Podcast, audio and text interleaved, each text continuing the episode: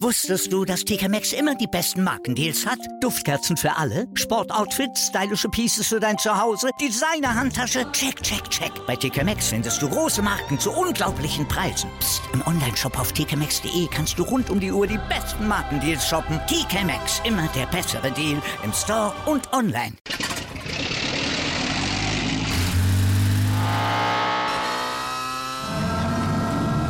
Von 0 auf 100. Aral feiert 100 Jahre mit über 100.000 Gewinnen. Zum Beispiel ein Jahr frei tanken. Jetzt ein Dankeschön, rubbellos zu jedem Einkauf. Alle Infos auf aral.de.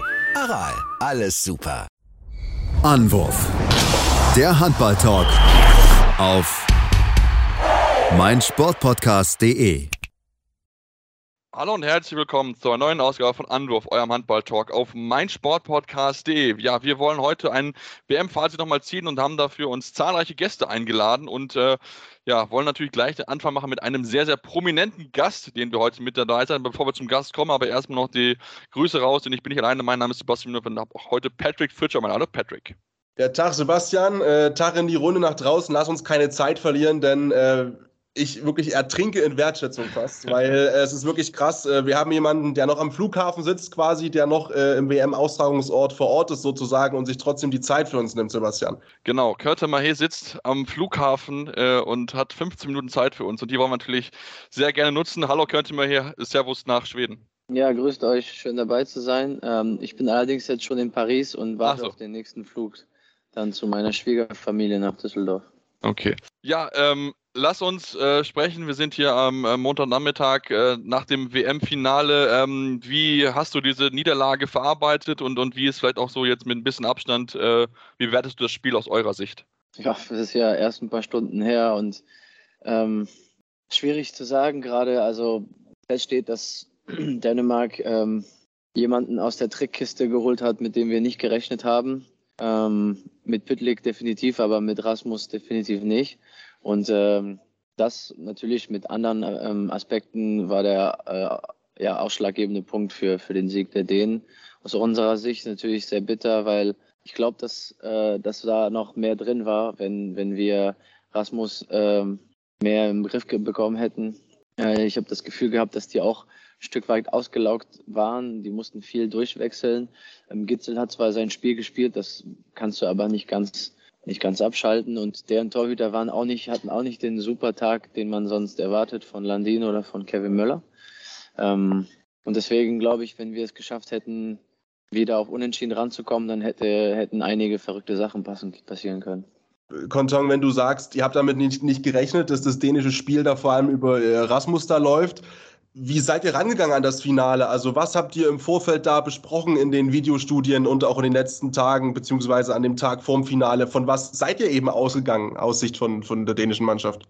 Naja, wir ähm, sind davon ausgegangen, dass die Spieler spielen würden, die die ganze Meisterschaft schon auf dem Spielfeld waren. Also wir haben immer vor dem Videostudium immer ähm, eine Liste da, die äh, zeigt, wie viele Tore, wie viele Versuche von neun, von sieben, von sechs Breakthrough, alles Mögliche und auch die Spielzeiten äh, anzeigt. Und da konnte man sehen, dass Pitlick, äh, Hansen und ähm, Gitzel halt einfach durchgehend gespielt haben. Und das konnte man im Videostudium dann auch nochmal bestätigen. Rasmus hatte bis zu dem Zeitpunkt 0 von 3 und hat sich ja mit einer Verletzung, die er ja von vorher, also wir sind ja gemeinsam im Verein, die hat er ja schon vorher sich zugezogen, das wusste ich auch. Und mit dem haben wir einfach nicht gerechnet. Ja, aber macht es das dann auch dann so schwierig gegen eine Mannschaft wie Dänemark, die einfach, ich meine, ihr habt ja auch enorm viel Qualität im Kader, aber natürlich auch Dänemark, die ja gefühlt durchwechseln können und ich glaube, in jeder Nation wäre wahrscheinlich alle Rückraumspieler von denen irgendwie Stammspieler, weil die einfach so stark besetzt sind. Ja, aber die Stärke von den Dänen oder halt die Philosophie von Jakobsen ist halt eben nicht so viel durchwechseln. Und das hat sich ja eigentlich bewährt ähm, auf Clubebene und natürlich jetzt wieder ähm, auf internationaler Ebene. Und äh, deswegen erwartet man das nicht. Und ähm, das heißt nicht, dass wir Rasmus äh, Spiel nicht kennen. Wir wissen ja, was er kann und wie er spielt. Bloß ähm, diesen X-Faktor zu haben in so einem Finale, wo halt es geht nicht um Taktik, es geht einfach nur darum, wer es am meisten will und wer zu dem Zeitpunkt einfach mehr Klatsch ist. Und das waren die Ideen gestern. Jetzt ist natürlich so, Platz zwei, ich meine, klar, man ist die erste Liga, aber natürlich trotzdem eine Silbermedaille bei einer Weltmeisterschaft ist ja auch auf jeden Fall ein Erfolg, mit Sicherheit. Ähm, ich sehe gerade, du zeigst sie uns auch, also von daher, wie äh, hast du das vor dem Turnier erwartet, dass es, dass es wieder ins Finale gehen kann und dass ihr dann um den Titel mitspielen könnt oder wie, ähm, was hast du dir so vor dem Turnier ausgerechnet? Klar, also das ist äh, ein Stück weit auch eine Luxussituation, die wir haben, die wir uns auch hart erarbeitet haben über die Jahre. Frankreich ist meistens immer Teil des Halbfinales bei jedem Turnier. Äh, ich will uns jetzt nicht jinxen, aber ähm, das liegt ja auch einfach daran, wie wir arbeiten, wie wir als, als, als Mannschaft, also die individuellen Stärken, die wir aneinander rein und was wir daraus machen mit dem Staff, ähm, das hat schon, das hat schon Sinn. Und ähm, deswegen haben wir uns das schon natürlich zugetraut, ins Finale zu kommen. Bloß sind wir die letzten Jahre an Schweden gescheitert und diesmal haben wir halt einen weiteren Schritt nach vorne gemacht. Deswegen, eigentlich ist der, das Fazit aus unserer Sicht ein, ein, gutes Fazit für diese WM. Also wir sind auf jeden Fall ein Stück weitergekommen und Remili hat es eigentlich ganz schön gesagt. Er, hatte, er hat gesagt, das ist die beste Silbermedaille, die ich jemals gewonnen habe. Und das stimmt, das stimmt ein Stück weiter. Jetzt ist ja auch, sage ich mal, äh, das nächste Turnier quasi schon vor der Tür. Beim Handball ist es ja immer relativ äh, Takt auf Takt. Nächstes Jahr dann in Deutschland die EM und dann folgt schon wieder die nächste Weltmeisterschaft. Das heißt auch schon, ihr habt immer auch den Anspruch eigentlich auf eine Goldmedaille und auf einen Titelgewinn. Da, dafür fahrt ihr auch, sage ich mal, in die entsprechenden Länder. Ja, ja, natürlich, klar. Also sonst würden wir diesen Job ja nicht machen. Äh, es macht nur, es, also es macht nur Spaß, wenn du wirklich um was spielst. Ich, ähm, bei allem Respekt für alle anderen Nationen, die das nicht so oft schaffen. Aber ähm, wir haben das Glück, dass wir ja diese Qualität an Spielern haben. Wenn wir alle fit sind, dann spielen wir um die Medaillen. Wenn wir uns jetzt natürlich anschauen, bei euch steht ja auch die Heim-Olympiade 2024 an, was mit Sicherheit, ich glaube, auch großes Ziel ist. Die äh, Erwartungen natürlich sind auch wahrscheinlich entsprechend groß. Wie wichtig war es dann auch jetzt natürlich, das Finaleinzug mit reinzukommen und, und welche Rolle nimmt dann auch äh, GMG, euer Trainer, ein, der ja dann auch, ähm, ja, auch mit einer seiner größten Erfolge damit gefeiert hat? Also, dass Olympia bei uns stattfindet oder was war die Frage? Ja, genau. Also, ne, wie, wie, wie groß oder wie wichtig ist jetzt dieser Erfolg äh, mit der Silbermedaille? Beziehungsweise natürlich auch, ähm, was könnt ihr denn noch mitnehmen für die Handball oder für Olympia dann 24? Ja, wir haben gesehen, dass wir mit der ähm, Rotation äh, damals bei in, in, Tokio, dass wir, dass wir die Goldmedaille haben gewinnen können. Ähm, Remini ist dann so als Spielmacher gestartet und dann kam ich in der zweiten Halbzeit, so haben wir gewonnen. Nicht nur natürlich, aber so ungefähr sah das aus. Das war zu, das war vorher anders. Ähm, und das ist schon äh, die Arbeit äh, und so dieses Hinterfragen von was, was ist das Beste fürs Team. Und das kommt halt ganz klar vom Coaching, also vom, vom Staff her. Das ähm, war in den vergangenen Jahren dann nicht so und das haben wir irgendwie an, dann haben wir die Kurve gekriegt und auch so ähm, den gesunden Mix gefunden. Ähm, und das hat sich wieder bewährt, diese Meisterschaft. Ich sagte, wenn, wenn er dabei ist und wenn wir ähm, alle gesund sind, ähm, dann werden wir wieder eine, eine gute Rolle spielen bei der Heim-Olympia. Und ich freue mich einfach besonders vor Heimpublikum, vor heimischem Publikum zu spielen, weil ähm, alle Jahre wieder kommt es dazu, dass die ähm, WMs und EMs immer wieder in den gleichen Orten ausgetragen werden. Ich verstehe es aus wirtschaftlicher Sicht für die EHF und IHF, aber das ist für die Mannschaften, die halt nicht diese Fanbase haben wie jetzt Deutschland, Dänemark, Norwegen oder Kroatien, ist das halt immer wieder so, ja, immer wieder das Gleiche. Wie beurteilst du denn, weil wir haben heute auch äh, sehr wild drüber diskutiert, dann ähm, die Hallenverteilung in Teilen auch in Polen, dass da eben wirklich bei Topspielen teilweise nur eben 500 Leute mit am Start waren. Würdest du das dann auch eher wünschen, dass, wenn man eine WM austrägt, dass das auch eher in einem Land stattfindet und dafür ist eben mehr Rotat oder weniger Rotation drin in den Austragungsländern oder bist du damit ja. d'accord? Nein, ich, ich finde es viel besser. Also gibt es keine Frage für mich. In einem Land austragen ist einfach besser, weil ähm, das ist zum einen für die Fans zum Reisen besser, das ist für die Mannschaften angenehmer, das ist für die ganze Logistik mit den ganzen Klamotten und ähm, das ist übersichtlicher. Dann hat man auch nicht diese Reisetage, sondern wirklich dann noch diesen klassischen Erholungstag dann zwischen den K.O.-Spielen. Ja, doch, doch, den Reisetag hast du trotzdem auch. Es war bei der WM in Deutschland und Dänemark war das auch alles ähm, weit von optimal. Ähm, aber jetzt war das halt nochmal noch mal krasser. Also wir waren in vier verschiedenen Hotels, glaube ich. Ja. Okay. Also ich meine, wenn wir dann überlegen, dass Deutschland und Griechenland 2027 die WM austragen, das ist ja dann nochmal Äh, das ist ja wirklich dann nochmal noch mal ein Riesenunterschied. Ähm, wer, bei Deutschland. Wer, wer, trägt die WM aus? 27 ist doch Deutschland Griechenland, meine ich, oder nicht? Hm, das wusste ich nicht.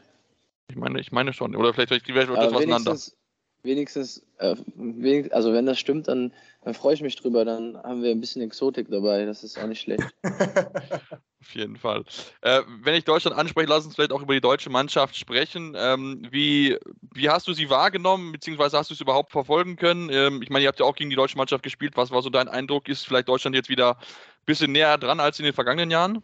Ja, ich glaube, dass Deutschland auf jeden Fall einen Schritt weiter gekommen ist. Ähm, die haben sich ähm, langsam gefunden.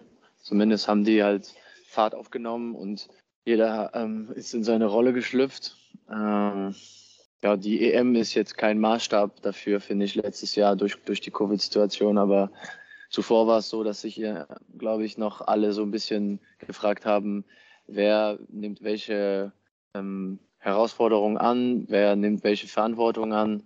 Und das, äh, glaube ich, nimmt langsam Fahrt auf. Das macht die halt noch ein bisschen gefährlicher. Und das ist nicht unbedingt ein gutes Zeichen für alle Nationen, aber für den deutschen Handball natürlich schon. Konton, die, die Zeit läuft uns ein kleines bisschen davon. Erstmal von meiner Seite aus schon danke, dass du dir die genommen hast. Ich muss eine Frage noch stellen von unserem Kollegen Robin, der äh, dem schien die Frage ganz wichtig und die wollen wir natürlich auch äh, für unsere Hörerinnen und Hörer weitergeben an dich. Sehen wir Kontong Mahé noch mal in der Bundesliga in Deutschland? äh, ja, also bevor ich in Westbrem verlängert habe vor kurzem, ähm, habe ich schon ein paar Kontakte gehabt ähm, für den Sommer 23. Äh, aber ähm, ja, das ist dann zum kein, also wir sind dann zu keiner Einigung gekommen. Ähm, aber das kann alles passieren, natürlich. Also ich habe jetzt 1 plus 1 hier in Westbrem äh, unterschrieben, fühle mich super wohl mit meiner Familie. Ähm, aber ich will nichts ausschließen und äh, es gibt verschiedene Projekte, die, die mich mit voranschreitendem Alter irgendwann vielleicht weiterhin interessieren können. können. Das hört sich ja auf jeden Fall sehr spannend an. Dann lass uns gleich zum Abschluss noch über, über Westbrem sprechen. Du hast es erwähnt, du hast es mal verlängert. Was hast du dir jetzt noch vorgenommen für, für die Saison? Natürlich mit Westbrem, aber dann auch natürlich für das Jahr darauf. Ich meine, Champions League Triumph ist mit Sicherheit so, ich glaube, immer noch das große Thema in Westbrem. Ja, dafür ist die Mannschaft gebaut. Ähm, die, die heimische Liga ist natürlich nicht die stärkste, das, das weiß ja jeder. Nichtsdestotrotz musst du auch da spielen und es gibt auch Mannschaften, die auch, die auch was können. Also so ist das nicht. Äh, wir haben einen ja, Erzrivalen mit, mit Szeged, die dieses Jahr ähm, wieder Geheimfavorit sind, so ein bisschen. Und äh, wir kämpfen ja immer wieder um, äh, um die Krone in Ungarn. Wir haben uns natürlich auch vorgenommen, wieder die Quali fürs Final Four zu schaffen. Und ähm, mal sehen, was sich auf dem Transfermarkt tut diesen Sommer. Wenn Kielce den Bach runtergehen sollte, dann gibt es unglaublich viele qualitative Spieler, die dann auf einmal frei sind. Und äh, ich befürchte, dass einige dann in Szeged landen würden, werden. Und das würde uns, äh, ja, das würde die ungarische Liga natürlich bereichern, aber uns als, als Club dann würde das wäre noch eine größere Rivalität, als, als das eh, eh schon ist. Ja, da musst du den beiden Duschebajew-Brüder sagen, dass sie nach Westbrem kommen sollen.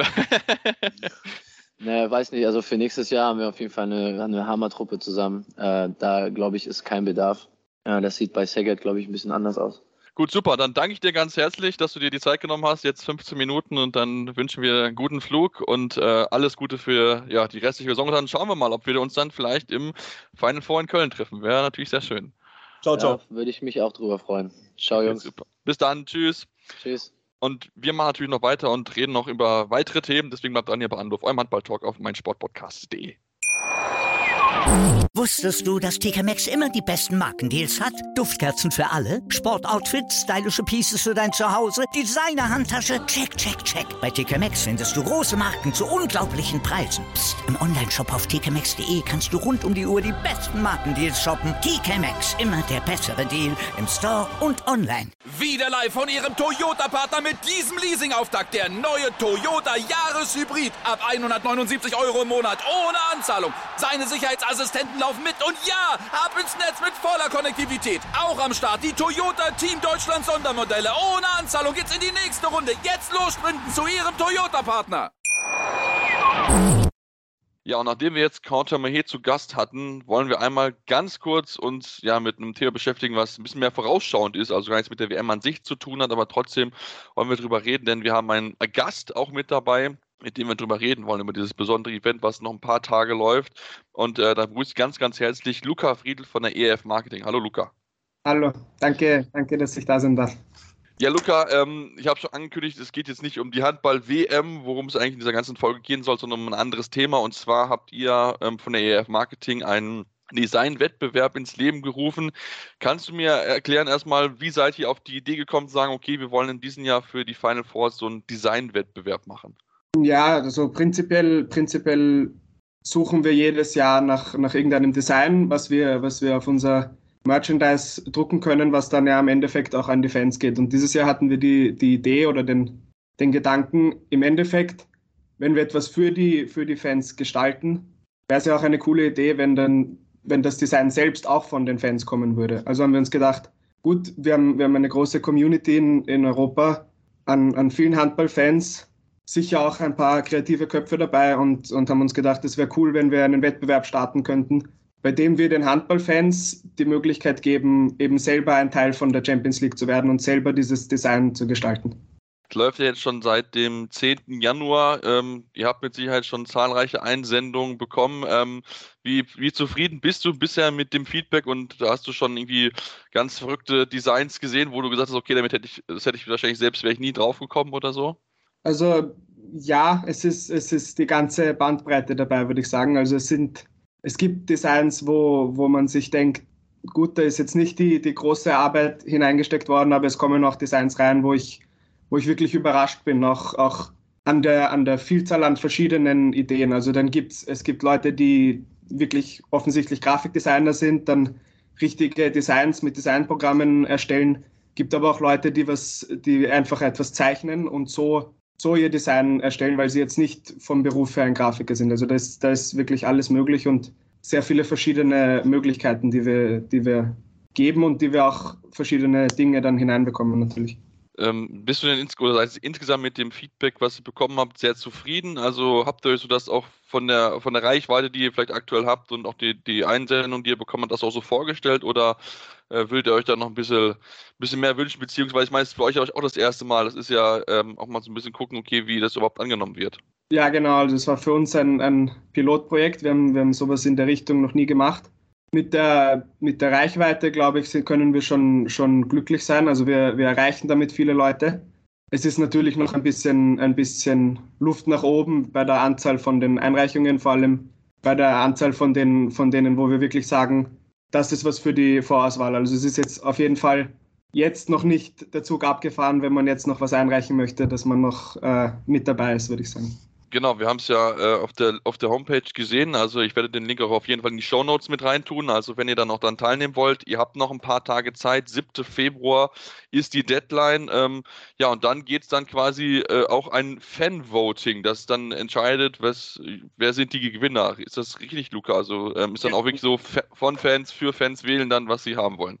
Genau, also wir werden, wir werden gemeinsam, also wir im Team bei EHF Marketing, aber auch gemeinsam mit Hummel, unserem Partner, mit dem wir gemeinsam das Merchandising machen, eine Vorauswahl erstellen an den vielversprechendsten Designs und das dann natürlich wieder unseren Fans zum, zum Voting geben. Also man hat auch dann die Chance mitzuentscheiden, was, was vielleicht ein, ein Design ist, wo man sich denkt, okay, das gefällt mir, das würde ich, würde ich gerne auf einem T-Shirt oder einem Pullover im Endeffekt besitzen. Und ich meine, wenn man daran teilnehmen will, dann gibt es ja nicht, also das macht man ja nicht nur ein bisschen just for fun, sondern es gibt noch was zu gewinnen mit dabei, unter anderem zwei Tickets äh, für einen Final Four der Wahl.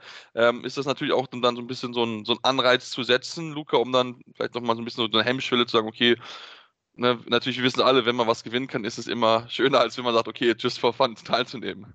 Genau, ja, also der, der wir sehen es natürlich auch als, als große Gelegenheit. Ähm, eben wie gesagt ein Teil der Champions League zu werden, aber natürlich haben wir uns auch gedacht, um ein bisschen einen extra Ansatz, eine extra Motivation zu stellen, geben wir auch ein paar richtige, also nicht richtige Preise, aber auch ein paar ähm, angreifbare Kreise, äh, Preise sozusagen. Also es ist eben, wie du gesagt hast, äh, zwei Tickets, entweder für das, für das Frauen-Final Four in Budapest oder eben für das Truck Scott 24 Final Four in, in Köln.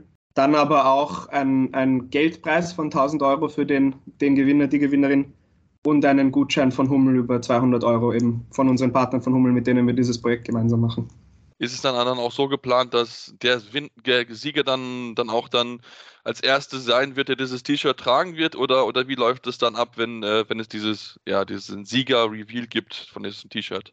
Ähm, haben wir noch keine konkreten Pläne, aber es wird natürlich auch ein Teil sein, dass die, das gewinnende Design natürlich auch, auch die Produkte bekommt. Also das ist, glaube ich, auch ein, ein wichtiger Punkt und ein, ein cooles Gefühl, dann, wenn man das, wenn man das Produkt am Ende in den Händen hält, das man selber mitgestaltet hat. Das, das, denke ich definitiv auch. Das ist mit Sicherheit auch so ein Anreiz für viele zu sagen, okay, hey, das ist ja cool, wenn dann Leute mit dem T-Shirt rumlaufen, das ich vielleicht selbst gestaltet habe, was, mein genau. bester Vorschlag gewesen ist. Ist das etwas, was Sie dann, ja? Man, man, sieht das dann ja auch, wenn man eben die Tickets bekommt, sieht man in der Arena und, und es ist schon ein, ein gutes Gefühl. Also das weiß ich auch von den, von den letzten Jahren, als ich an den Designs mitgearbeitet habe. Ist schon ein cooles Gefühl, wenn man dann sieht, wie, wie viele Leute das tragen und kaufen. Ja, definitiv. Ist es dann, also etwas, wahrscheinlich, ihr seid noch nicht so weit mit, um das äh, zu sagen, aber ist es vielleicht etwas, was ihr dann in der Zukunft dann häufiger dann auch immer mit Blick aufs Final Four macht oder ist es jetzt vielleicht so eine einmalige Sache und dann wird man dann, je nachdem, wie der Zurücklauf gewesen ist, gucken, ob man das ja dann auch in den kommenden Jahren macht? Also es ist auf jeden Fall, es ist nicht ausgeschlossen, dass wir sowas nochmal wiederholen. Wir haben es jetzt eben als, als Testprojekt, um, um einen neuen Weg mal zu versuchen. Und ich, ich schließe nicht aus, dass wir es wieder machen. Ich glaube, dass es ein, ein cooles Projekt ist und ein cooler Ansatz, eben den Fans auch mehr, die Fans mehr teilhaben zu lassen an, an wie wir Dinge tun. Also ich, ich schließe auf keinen Fall aus, dass wir es nochmal wiederholen. Ja, ich meine, es ist ja auch in anderen Sportarten, also ist mir das jetzt nicht so bekannt, dass man da auch so als Fan da mitgestalten kann über T-Shirts, die es dann bei einem Final Four Turnier gibt. Also von daher eine sehr schöne Sache. Wie gesagt, ich werde den Link in die Show Notes reinpacken und auch wenn ihr uns auf Instagram folgt, wird es auch auf jeden Fall, beziehungsweise auch bei Facebook dann auch mit reingehen. Sowohl unsere Campsite als auch unsere Bio dürft ihr es auf jeden Fall dort finden. Und wie gesagt, ein paar Tage Zeit habt ihr noch. 7. Februar ist äh, Deadline und dann äh, schauen wir mal, äh, Luca, wer dann im Endeffekt gewinnen wird. Wir werden natürlich auf jeden Fall sehr genau hinschauen und äh, drauf schon, was so die, die Top-Designs dann sein werden. Ja, ich bin, ich bin auch schon sehr gespannt, ob noch was reinkommt. Gut, super. Dann danke ich dir ganz, ganz herzlich, dass du heute die Zeit genommen hast, um mit uns darüber zu sprechen. Wir wollen jetzt natürlich ein bisschen weitermachen und den Blick werfen auf weitere Gäste, die wir haben. Es sind noch weitere sehr, sehr hochkarätige Gäste. Deswegen solltet ihr unbedingt dranbleiben hier bei Anruf eurem Handball-Talk auf meinsportpodcast.de. Willkommen zurück hier bei Handball, eurem Handball-Talk auf mein Sportcard, Sport, mein Sport-Podcast, mein Gott, ist für uns alle die achte Stunde.de beziehungsweise auf allen gängigen Podcast-Plattformen. Wir wollen die Woche nochmal nutzen, um ein bisschen zurückzuschauen auf die vergangene Weltmeisterschaft, bevor wir die dann endgültig zu den Akten legen und machen das Ganze vor allem natürlich auch mit Bestreitern, die vor Ort waren, die ganz genau wussten und wissen, was da abgegangen ist und machen jetzt weiter mit jemandem aus einer der für uns, wir haben oft drüber gesprochen, vielleicht faszinierendsten und sicherlich temporeichsten Offensivreihen der Handball-Weltmeisterschaft mit den Niederländern und Kapitän Bobby Schagen ist bei uns. Tag, Bobby. Hi. Erstmal vielen Dank, dass du dir die Zeit genommen hast. Äh, bevor wir über das Turnier sprechen, die äh, grundlegende Frage erstmal, wie lange bist du schon wieder zurück und zu Hause? Hast du so ein paar Tage Zeit gehabt äh, zum, zum Ausruhen oder du hast mir vorhin schon im Off gesagt, eigentlich bist du immer relaxed? ja, ich habe eine kleine Woche bekommen von meinem Trainer und äh, ja, das war eigentlich sehr schön. Ich bin seit, jetzt ist Donnerstag, ich bin seit Dienstag wieder hier in Lemgo. Hat gereicht und äh, habe ich aber auch gebraucht. Hast du auch gebraucht, war auch für dich eine, eine anstrengende WM? Ja, vor allem du bist auch in der Vorbereitung, du bist eigentlich quasi einen Monat unterwegs und nur mit Handball beschäftigt und jeden Tag am Trainieren und dann ist so eine kleine Woche, bevor es wieder hier losgeht, schon äh, schön, muss ich sagen. Es gab ja jetzt vor allem auch immer dieses Jahr diese große Diskussion in einer anderen Sportart. Äh, wenn wir gleich mal da vielleicht anfangen wollen, im Fußball mit dieser Winterweltmeisterschaft und auch die Belastung und das ist ja so krass viel. Und dann habe ich mir überlegt, das ist ja für euch Handballer eigentlich im Normalmodus. Also es ist ja immer Liga und im Winter ist ja eigentlich für Nationalspieler nie frei und dann geht es direkt weiter. Ja, die Nationalspieler haben eigentlich nur vier Wochen. Das ist im Sommer, äh, wenn überhaupt vier Wochen. Und ähm, ja, ich muss sagen, für mich ist es auch ein bisschen neu, weil wir noch nicht so viele Turniere gespielt haben mit Holland.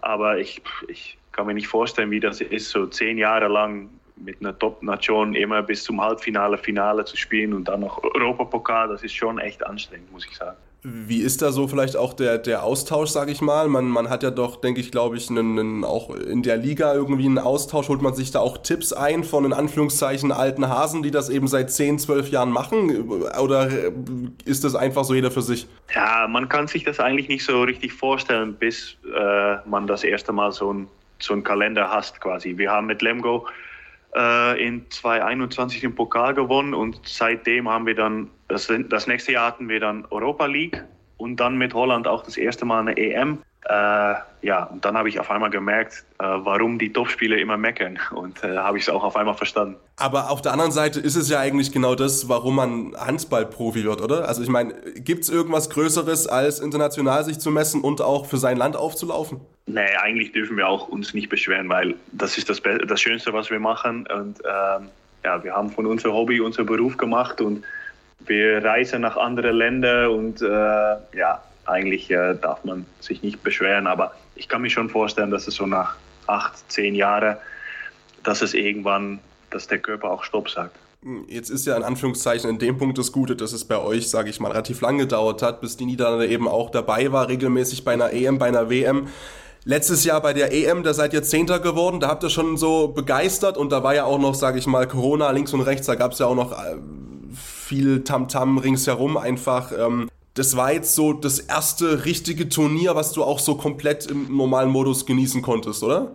Ja, stimmt. Ja, das, wir hatten in 2020 schon mal eine Teilnahme, aber da waren wir in der Gruppe direkt raus. Da waren wir mit Deutschland und Spanien in einer Gruppe und das war natürlich unser erstes Turnier, aber gefühlt hat das, das hat glaube ich fünf Tage gedauert. Deswegen konnten wir das nicht richtig genießen und letztes Jahr war schon anders. Da haben wir die Hauptrunde geschafft und das war so, so ein verrücktes Turnier. Aber ja, jetzt war das eigentlich das erste Mal, wo es normal war ähm, und auch das erste Mal WM. Deswegen, äh, es war schon was Besonderes. Hast du so Highlight-Punkte im Kopf? Vielleicht auch irgendwo aus dem Hotel, irgendwelche Sachen, wo du sagst, ey, die will ich nach außen tragen. Das sind so Sachen, jetzt diese erste normale WM in Anführungszeichen. Die Leute müssen wissen, dass. ähm, boah, schwer zu sagen. Ja, das Geile fand ich dieses Jahr, dass, dass da das Corona, dass es das nicht gab, das nicht mit Abstand und Maske und das war natürlich letztes Jahr ein bisschen, ja, das war unangenehm und äh, jetzt bei diesem Turnier war es halt schön, weil für unsere Mannschaft ist auch wirklich eine Mannschaft, das ist so eine, eine Truppe mit Freunden gefüllt und wir haben fast jeden Abend Spiele gemacht und dann, sind, dann ist fast die ganze Mannschaft dabei. Und das ging mit Corona natürlich nicht so wirklich. Deswegen war das für, für dieses, dieses Teambuilding war das schon echt echt schön in diesem Turnier. Meinst du, das ist auch ein Grund, dass ihr so, so gut performt habt, dass auch das Ringsrum nochmal anders möglich war?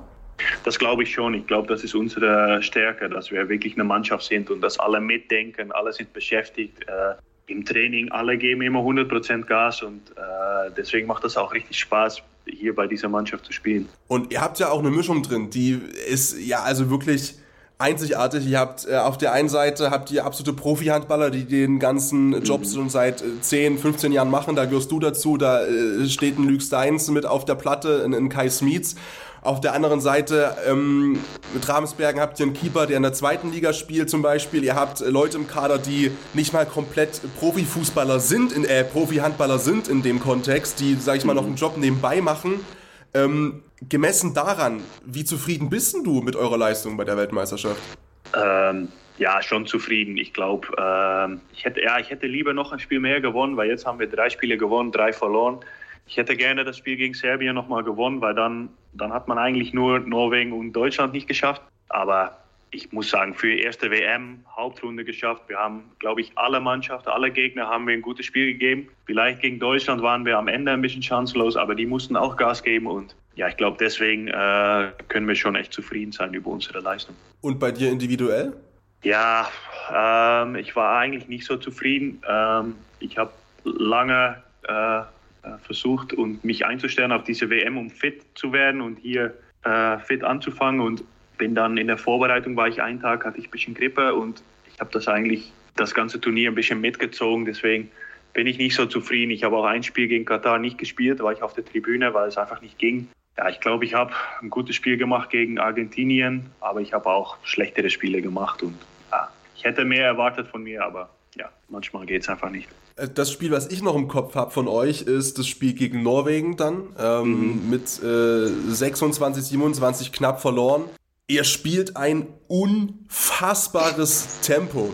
Ähm, wie, also wieso, also und ihr haltet auch relativ lange durch, sage ich mal, noch auf der Platte. Also ist das, ist das auch von, von Olson, sage ich mal, ganz klar die Spielidee oder, oder ist das äh, schon immer so ein, sage ich mal, holländisches, äh, ja, so ein, so ein ja, so ein Signature gewesen, einfach so das Tempo oder mhm. wie, wie, und wie schafft ihr das vor allem auch so lange durchzuhalten? Ja, ich glaube, das gehört schon zu unserem Spiel dazu, weil wir haben im Rückraum kein oder wenig Spieler, die außerhalb 9 Meter schießen können, die einfache Tore machen können. Und äh, wir können auch nicht das ganze Spiel 1 gegen 1 gehen, weil das kostet so viel Kraft und dann müssen wir manchmal einfach rennen, damit wir einen überlaufen und dadurch einfache Tore machen. Und ich glaube, äh, wir mögen das auch alle, diese Spielweise. Wir rennen alle gerne und es ist auch attraktiv. Ich glaube, die Fans mögen das auch und das war eigentlich schon immer drin bei uns.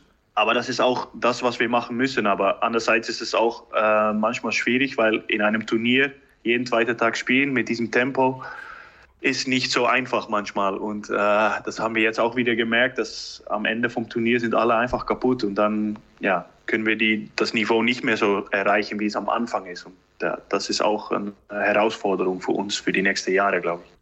Das haben wir auch drüber, äh, haben wir auch drüber gesprochen, viel eben, dass das einerseits natürlich extrem attraktiv auch zu sehen ist. Du hast es angesprochen für uns aus äh, Fansicht, sage ich mal, als Zuschauer. Auf der mhm. anderen Seite kommt irgendwann der, der Tribut, der dann einfach gezollt werden muss. Jetzt habt ihr in der Hauptrunde, wie gesagt, gegen Norwegen verloren und gegen Serbien. Das waren ja aber auch knappe Spiele. Deutschland klammern wir mal aus. Ähm, mhm. Wo schätzt du denn jetzt aktuell so euer Leistungsniveau ein? Ich meine, ihr habt es ja gezeigt, dass ihr theoretisch gegen wesentlich etabliertere Handballnationen fast schon eigentlich, wenn das Spielglück ein bisschen mehr bei euch liegt, auch gewinnen könnt. Ja, ja, stimmt. Ich glaube, wir sind mittlerweile so weit, dass wir äh, vielleicht Ausnahme so Dänemark, Frankreich, dass wir, dass wir echt viele Gegner schlagen können und fast alle. Aber andererseits ist es bei uns auch so, dass wir gegen alle verlieren können, äh, wenn wir nicht aufpassen. Wir haben ähm, in der EM-Quali haben wir knapp gegen Belgien gewonnen und verlieren wir in Griechenland. Und das ist ein bisschen diese Linie, die für uns, wir können Norwegen schlagen, aber wir können auch gegen Griechenland verlieren. Und äh, da müssen wir irgendwie eine Konstanz noch reinfinden. Ähm, ja, die Breite im Kader muss besser werden und äh, ich glaube, dann ist die Zukunft für uns, äh, ja, dann können wir eine gute Rolle spielen, glaube ich, bei den nächsten Turnieren. Ist es dann eine Erfahrungssache oder wie pendelt sich das ein? Ja, natürlich ist es auch Erfahrung, aber es ist auch einfach Qualität. Ähm, wir haben mit Kai Smits und Luc Steins und auch Dani Bayens, finde ich, haben wir drei Weltklasse-Spieler jetzt im Rückraum. Ähm, aber wir brauchen halt mehr. Wir brauchen auch, dass, dass die mal Pause haben. Und ähm, ja, das ist, glaube ich, was für uns jetzt das nächste sein wird für die Zukunft. Jetzt haben wir ja die Möglichkeit, mal jemanden zu fragen aus den Niederlanden. Wie, wie ist denn da so der Handballsport? Also, wir haben drüber gesprochen, es ist ja relativ neu alles im Kommen, sage ich mal. Die ersten Teilnahmen sind jetzt nicht lang her. Mhm. Habt ihr so eine kleine Begeisterungswelle auch auslösen können jetzt mit der Handballnationalmannschaft? Wie ist denn da so der ja. Zulauf von Kids zu, zu dem Sport? Ähm, ich glaube, wir haben schon eine Welle ein bisschen, aber das haben eigentlich mehr die Frauen verursacht, muss ich sagen. Die, haben, die sind in 2019 Weltmeister geworden und seitdem kennen alle in Holland Handball. Früher musste ich immer erklären, was es ist und wusste die Hälfte nicht, was für Sportart das eigentlich ist. Und ähm, Jetzt ist das anders. Jetzt kennen alle halt Estefana Pohlmann und so. Deswegen, das ist schon einfacher und ich glaube, die letzten zwei Jahre haben die Leute auch gesehen, dass Männer auch Handball spielen können. Äh, das merkt man. Wir hatten äh, im Juni beim Quali-Spiel gegen Portugal hatten wir 3000 Zuschauer und das ist für uns auch äh, viel, weil früher, wo ich angefangen habe, dann, ja, wenn überhaupt 1000, dann war es schon viel. Ähm, deswegen, wir haben schon was erreicht, glaube ich, aber ja, es muss noch mehr werden, weil äh, ich möchte gerne, dass viel mehr kleine Jungs auch Handball spielen werden. Ich glaube, da ist noch viel Potenzial drin. Wieder live von Ihrem Toyota-Partner mit diesem Leasing-Auftakt. Der neue Toyota Jahreshybrid. Ab 179 Euro im Monat. Ohne Anzahlung. Seine Sicherheitsassistenten laufen mit. Und ja, ab ins Netz mit voller Konnektivität. Auch am Start die Toyota Team Deutschland Sondermodelle. Ohne Anzahlung geht's in die nächste Runde. Jetzt los sprinten zu Ihrem Toyota-Partner.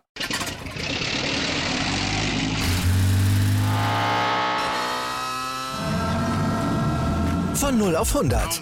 Aral feiert 100 Jahre mit über 100.000 Gewinnen. Zum Beispiel ein Jahr frei tanken. Jetzt ein Dankeschön, rubbellos zu jedem Einkauf. Alle Infos auf aral.de. Aral, alles super. Und jetzt habt ihr neben den erfolgreichen Frauen ja auch bei den Männern jemanden, sage ich mal, mit Stefan Außen auf der Trainerbank, der einfach eine absolute Handball-Legende ist. Mhm. Das ist eine Frage, die ich bekommen habe, auch von Hörerinnen, von Hörern und auch von unserem Team von Anwurf. Die soll ich dir unbedingt stellen, wie denn so die Arbeit mit so jemandem ist, im Training oder auch vielleicht äh, neben der Platte. Ja, ich war auch vorher richtig äh, gespannt, wie das sein wird, weil kannte ihn nur von Namen. Er ist natürlich eine richtige Legende. Ich glaube, die ganze Welt, jeder kennt Stefan Olsen, der irgendwas mit Handball hat. Ähm, ja, deswegen war ich auch richtig gespannt. Aber ich muss sagen, hat, er ist total bodenständig. Er ist ganz, ganz ruhig und relaxed und äh, man merkt einfach, dass er viel Erfahrung hat, dass er viel Ahnung hat von Handball und ich glaube, er kann uns auch echt weiterhelfen. Ist ein, ist ein, äh, wie, wie ist er so im, im, Umgang mit, mit den Spielern? Lässt er euch auch mal ein bisschen, sage ich mal, die freie Leine, dass ihr auch mal ein bisschen mhm. eben eigene Meinungen mit einbringen könnt oder auch mal sagt, wenn ihr irgendwie eine gewisse Art habt von eben niederländischem Handball beispielsweise ja. und die relativ kurz. Ja, er lässt uns ganz frei und ähm, wir, wir dürfen auch mitbestimmen, was wir spielen wollen, wie wir spielen wollen. Vor allem im Angriff lässt er uns eigentlich machen, was wir wollen und ähm, weil er meint auch, dass es unsere Stärke ist und er beschäftigt sich viel bei uns mit der Abwehr und ähm, da, da ist er schon, hat er gute Ideen und hilft er uns echt schon weiter, aber vorne lässt er uns echt frei. Und auch was Tempo, Tempo angeht, ähm, ja, er mag das auch, glaube ich. Er will das, er fordert das auch von uns. Ja gut, weil er vielleicht auch merkt, gut, einerseits kann ihm das egal sein, was die Fenster sagen, auf der anderen Seite, klar, ja. es sieht halt einmal spektakulär aus und wir haben wirklich eine große Freude gehabt, da die, die Spiele von euch zu verfolgen.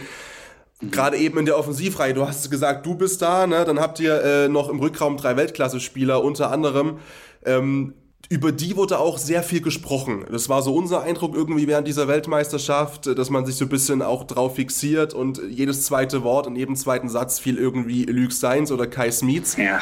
Ähm, Kamen da für dich vielleicht so die anderen Positionen, zum Beispiel auch die Außen, ein bisschen zu kurz? Oder war das auch vielleicht ganz angenehm, dass man, sage ich mal, diesen, diesen Fokus abladen konnte auf Leute, die sowieso auch äh, schon auf einem absoluten Weltklasse-Niveau spielen, die das kennen und die anderen Jungs konnten sich da ein bisschen, ja, sag mal, ein bisschen Druck auch von der Seele spielen? Ja, für mich war das eigentlich egal. Äh, ich finde das auch ganz normal. Ich weiß, wie Medien funktionieren und äh, die Jungs haben sich das auch verdient, das ist auch zu Recht. Ich finde, Luc ist, ist für mich der beste Offensivspieler in der Welt und ähm, deswegen ist es auch ganz normal, dass, dass die Medien über den reden. Der ist auch unser, unser Gehirn quasi von der Mannschaft vorne. Deswegen, ich habe da gar keine Probleme damit. Ich finde das auch normal, denn bei Argentinien Fußball sprechen auch alle über Messi. Das ist auch das ist auch normal, deswegen mich interessiert das eigentlich nicht. Das stimmt. Und äh, sag mal, wenn euch Luke Steins dann auch irgendwann zu einem Titel trägt, wie Messi jetzt vor einigen Monaten, dann hab, hast du auch nichts dagegen. Davon gehst du mindestens mal Hause. Dann, dann mache ich gar kein Interview, wenn das nötig ist. Dann, dann macht er alles, kein Problem. dann äh, finde ich alles okay. Das, das ist, äh, vielleicht hört er das auch. Ähm, ja. Du bist auf den Außen unterwegs und da war auch ein Thema so ein bisschen bei dieser WM allgemein auch. Wir hatten gestern äh, Maike Merz und Tanja Kuttler zu Gast, die du ja auch aus der Handball-Bundesliga kennst, das deutsche Schiedsrichterinnen-Duo. Ähm, haben so ein bisschen über deren Sicht gesprochen, wie so halt äh, das Schiedsrichterwesen funktioniert und aktuell drauf ist. Vielleicht nochmal aus Spielersicht jetzt. Äh, wir haben über zwei Sachen vor allem diskutiert.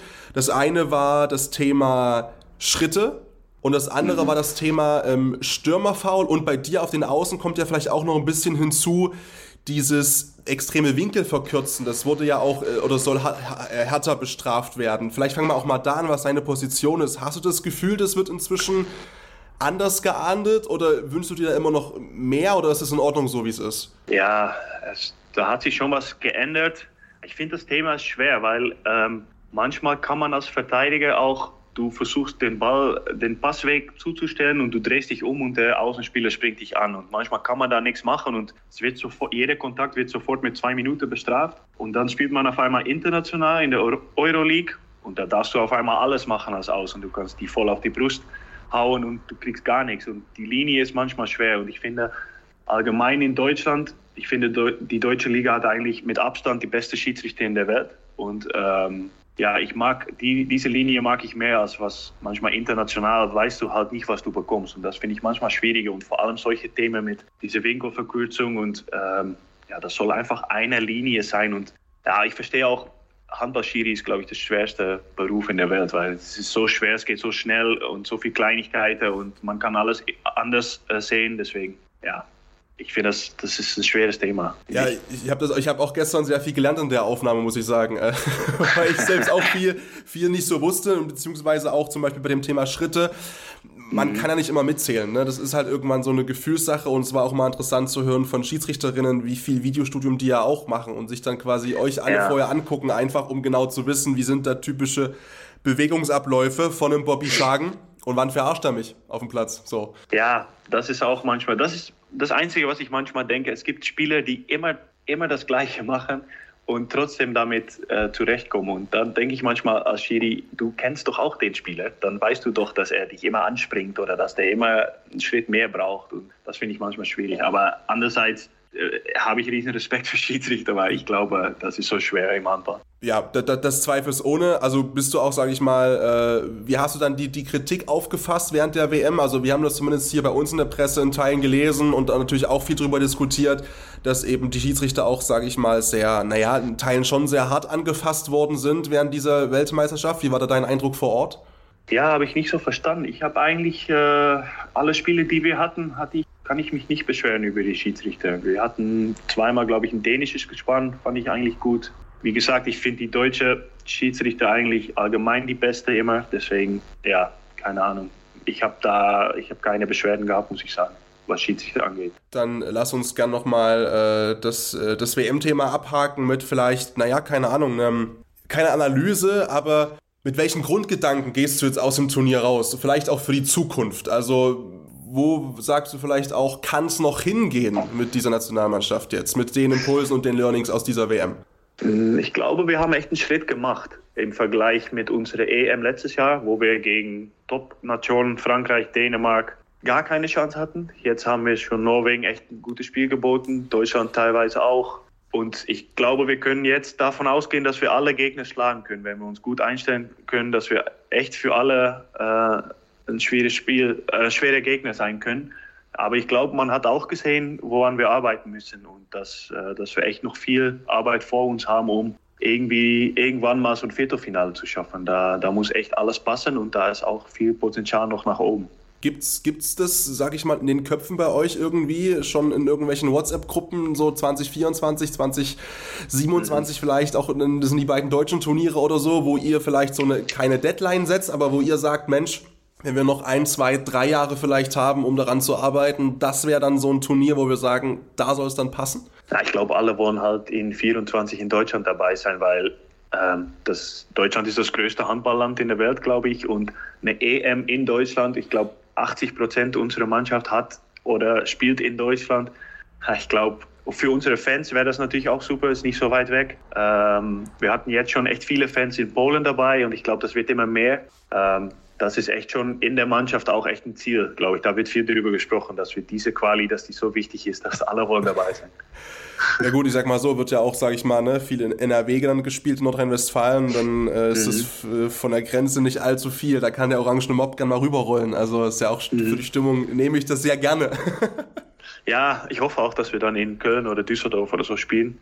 Oder vielleicht Hamburg ist auch nicht so weit, aber ja, lass uns ein bisschen in der Nähe von Holland spielen, das wäre natürlich schön. Aber wir müssen es jedes Mal schaffen, da uns zu qualifizieren. Mal gucken. Wenn der europäische Verband ein Herz hat, dann äh, würde das vielleicht möglich machen, so anzusetzen, dass das auch passt, ja.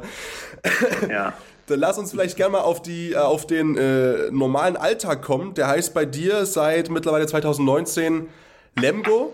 Ihr ja. spielt, wenn ich es jetzt richtig im Kopf habe, zweimal jetzt gegen Gummersbach die äh, kommende Woche. Äh, jetzt geht's äh, im Pokal los. Am, heute Aufnahmestand Donnerstag, dann äh, am, am Wochenende direkt quasi. Ja. Bist du wieder schon voll mit dabei? Was denkst du, was glaubst du? Der Anspruch, der ist bestimmt da.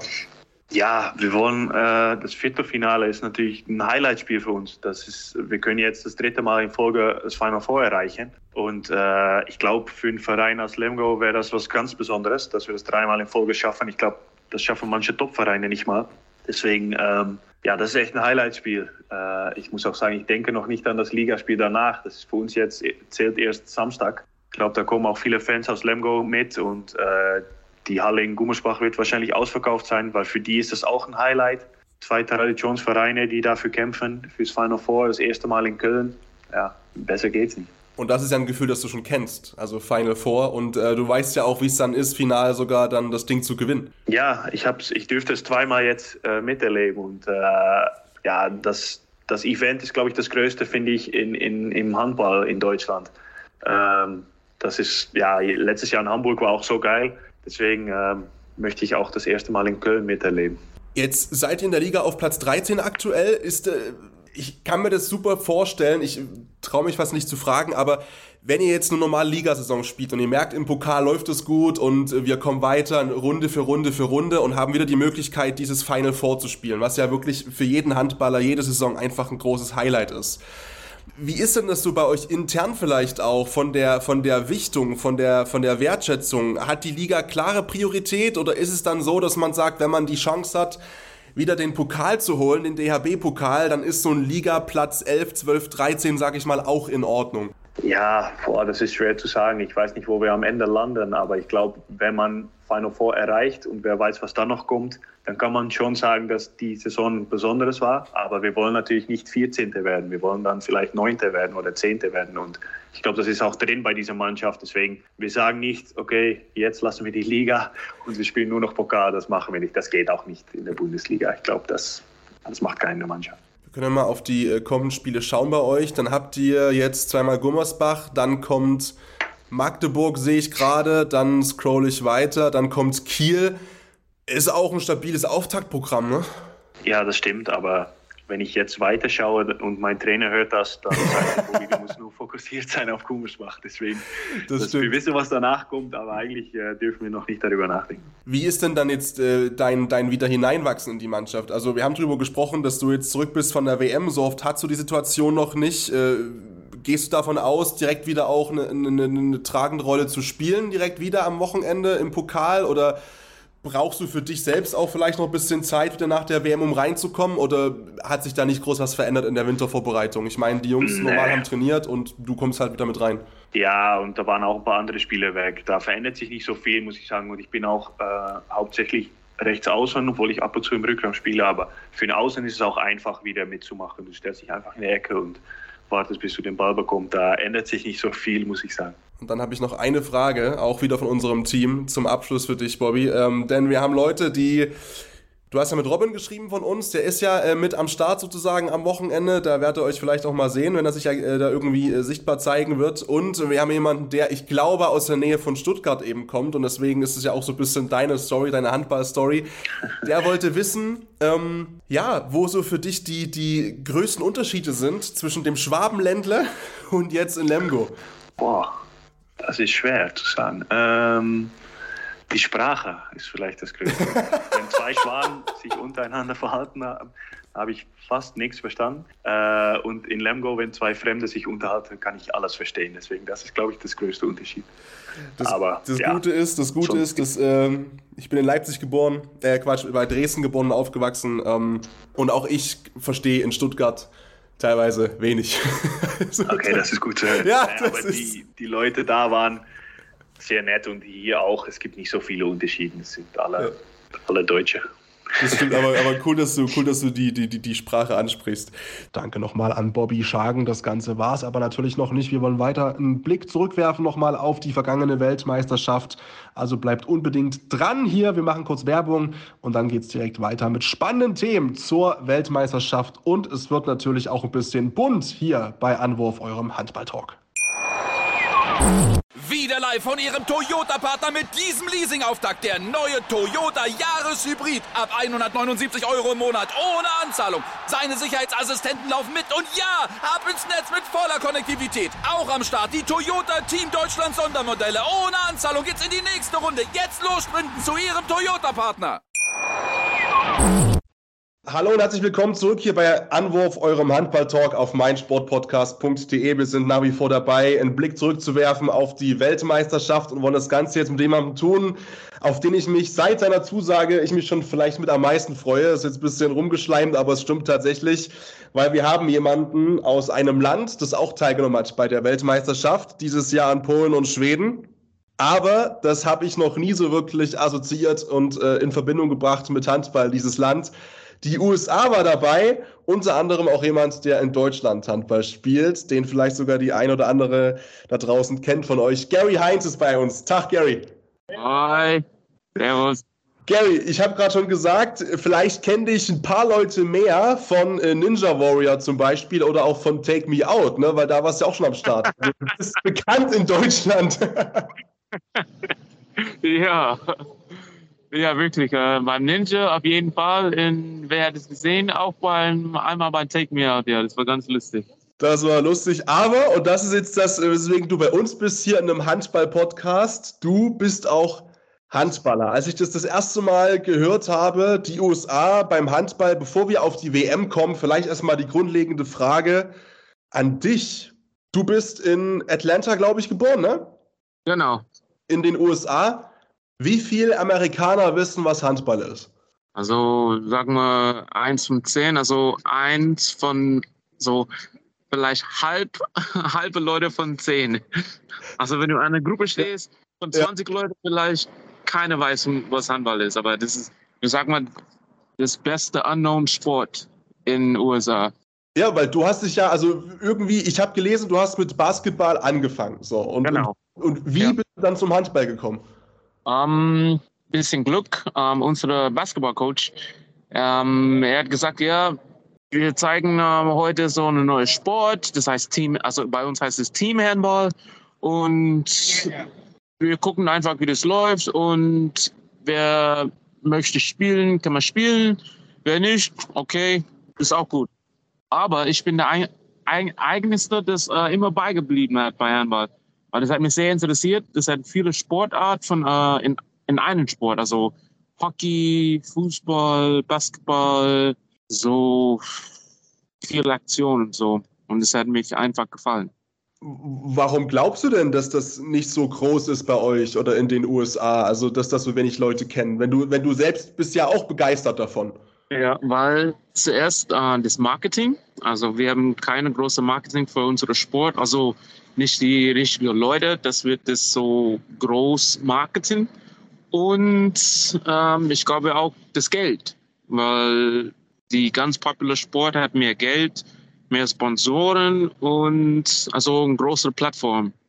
Wenn man nämlich auch mal schaut, du hast äh, 2003 das erste Mal für die USA gespielt, Länderspieldebüt gegeben.